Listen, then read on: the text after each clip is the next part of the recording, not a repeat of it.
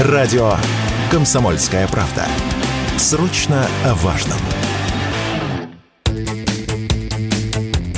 Национальном фитнес-сообществе выступили с предложением о введении в России специальных семейных карт, которые будут компенсировать россиянам часть затрат на любые физкультурно-оздоровительные услуги. Глава организации Елена Силина направила письмо президенту Владимиру Путину. По ее словам, необходимо субсидировать от 25 до 35% процентов стоимости любых спортивных услуг, осуществляемых в рамках спортивной карты. Кроме того, она отметила, что любой член семьи должен иметь возможность воспользоваться пользоваться нововведением. Мы не случайно а, обратились к главе государства Владимиру Владимировичу Путину в силу того, что год 24 объявлен годом семьи.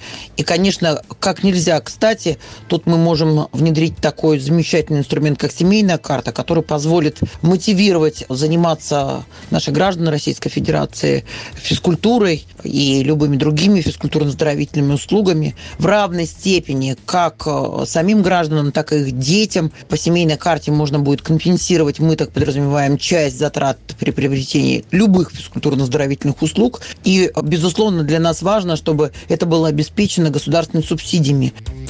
Глава фитнес-сообщества отметила, что подобные предложения могли бы привлечь спортклубы до полумиллиона клиентов в течение двух-трех лет. По ее словам, почти 90% организаций согласились бы включить семейную карту в список своих услуг.